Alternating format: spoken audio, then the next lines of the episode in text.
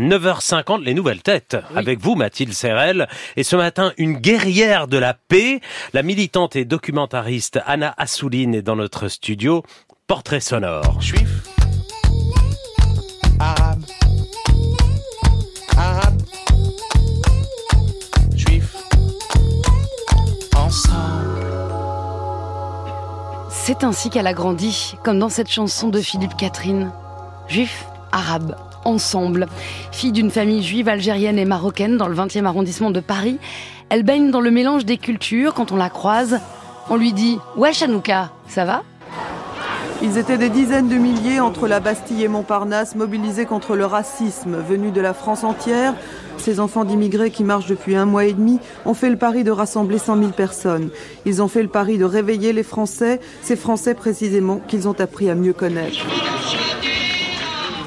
L'engagement, cette famille, son père, David Assouline, documentariste, ancien sénateur socialiste et figure de ce qu'on a appelé la marche des beurs en 1983. Sa mère, Brigitte Stora, sociologue, journaliste et militante antiraciste. Le rôle des femmes, les besoins des femmes, en temps de guerre comme en temps de paix, et dans le monde entier.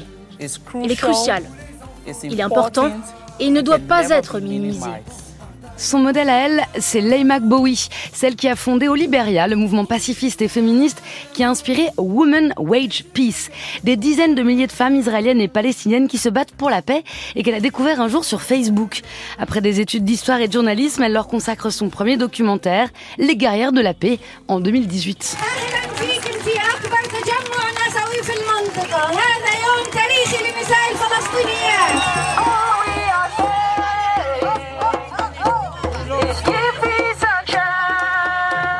Film en tribune, elle s'est décidée il y a un an à monter en France l'association Les Guerrières de la Paix. Et depuis les attaques du Hamas contre Israël le 7 octobre 2023, elle est cette voix qui monte dans les médias et dans la rue contre l'assignation à un camp. Anna Souline, bonjour. Bonjour. Vous étiez en Israël, à Jérusalem, le 4 octobre 2023, lors d'une marche pour la paix à l'appel des mères MERES israélo-palestinienne. Quand tout est parti dans l'horreur, le 7 octobre, une des militantes de Women Wage Peace a été assassinée d'ailleurs. Comment vous, vous l'avez vécu oui, alors on était effectivement euh, en Israël et en Cisjordanie la semaine qui a précédé euh, le 7 octobre. Euh, on avait décidé justement avec ce mouvement de femmes qui rassemble à la fois des femmes françaises, musulmanes et juives, mais aussi des militantes à l'international. Il y avait parmi nous des Marocaines, des Iraniennes, des Sénégalaises, des Ouïghours, des Ukrainiennes, etc.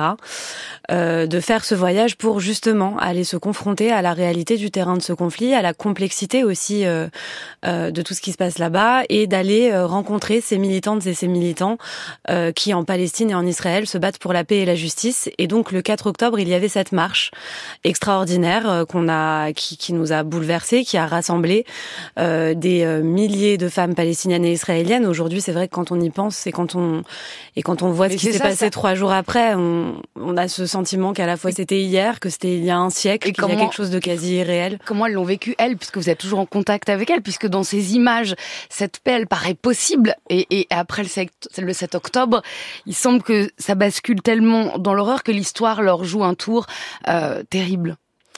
Alors quand on a marché aux côtés de ces femmes, il y avait à la fois évidemment cet espoir incroyable et ce sentiment que quand on est entouré euh, euh, par le courage, la résilience de ces femmes, tout est possible. Mais il y avait aussi cette gravité, euh, cette gravité de celles qui savent que la paix, c'est pas une posture, c'est pas un truc de bisounours déconnecté, mais c'est bien lié à leur survie, à leur survie de, à la survie de leur communauté. Et donc cette gravité, elle était là déjà avant le 7 octobre et évidemment depuis tous ces militants et toutes ces militantes de la paix ont été particulièrement ébranlées par ce qui se, par ce qui s'est passé. Elles sont mises à l'épreuve. C'est très difficile, très douloureux. Il y a des deuils. Il y a cette femme, une des cofondatrices de Women Wage Peace, qui a été assassinée le 7 octobre, avec qui on était d'ailleurs quelques jours avant, nous, avec la délégation des guerrières de la paix. Mais elle reste debout. Elle reste plus mobilisée que jamais.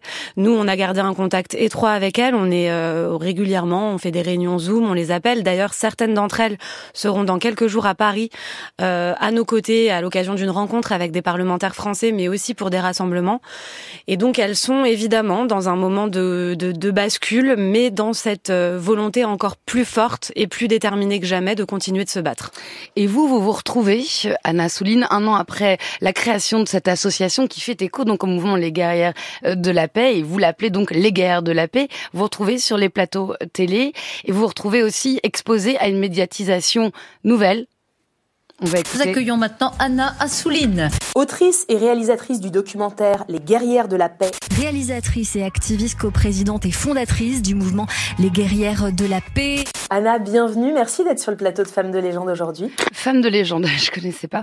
Anna Assouline, comment ça se passe pour vous justement cette position dans les médias, ce que vous défendez, c'est-à-dire de ne pas être assigné à un camp, de défendre une paix pragmatique qui est le, le, message de, de, ces femmes israélo-palestiniennes que vous euh, retrouvez, que vous adaptez aussi à la situation et au débat en France alors d'abord, faut être honnête, c'est difficile. C'est-à-dire qu'on rentre effectivement de ce voyage, on est, euh, on arrive euh, la veille des, des, attaques du Hamas le 7 octobre et on se retrouve effectivement à, porter cette voix euh, dans un moment où à l'intérieur de nous, on est quand même dans un dans un grand moment d'effondrement intime et donc où il faut euh, où on se dit qu'on a une responsabilité encore une fois, notamment vis-à-vis des militantes euh, qu'on a rencontrées là-bas de diffuser leur message, de euh, mettre la lumière sur leur engagement, mais on est quand même dans un moment où, pour chacune d'entre nous, que ce soit politiquement ou de manière intime, on est particulièrement mise à l'épreuve et ébranlée.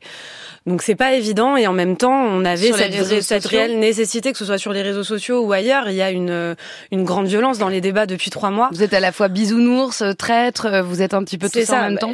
Effectivement, cette position, c'est ce qu'on dit euh, quand on nous parle justement de bisounours ou de déconnexion. Nous, on l'affirme. Déjà, euh, il y, a, y, a, y a cette fausse idée qui consiste à dire que la paix est une forme de neutralité. Or, nous, ce qu'on affirme, c'est que la paix, c'est bien un camp en soi. Et peut-être aujourd'hui, dans le contexte actuel, celui qui demande le plus de courage encore une fois, parce que il on est euh, entre tous les feux, que ça demande aussi parfois de penser contre soi-même, d'être euh, d'être capable de remettre en question ses propres certitudes, d'affronter les siens, euh, de faire ce travail de de, de ce que font d'ailleurs ces femmes israélo-palestiniennes. Ce que font ces femmes israéliennes dans votre documentaire. C'est très émouvant de le voir. 2018 et maintenant aujourd'hui en 2024, il y a aussi quelque chose de de dur parce qu'on ne sait pas comment ça va Exactement. C'est pour ça que quand on parle de difficultés, on a quand même toujours à l'esprit que quand on voit le courage dont sont capables ces femmes qui vivent ce conflit dans leur chair, qui parfois ont vécu des deuils, euh, on se dit que cette euh, cette force nous oblige et que donc nous, à l'abri quand même des conséquences directes de ce conflit, même si on est très impacté pour chaque, euh, enfin voilà, par, par par tout ce qui se passe, on se doit encore une fois de faire preuve de responsabilité et de porter cette autre voix qui manque aujourd'hui cruellement au débat dans notre pays. Et pour vous, le levier absolu, c'est les femmes. C'est une sorte internationale activiste, euh, féministe, pacifiste euh, que vous défendez. À bientôt et bonne route, Merci Anna beaucoup. Merci.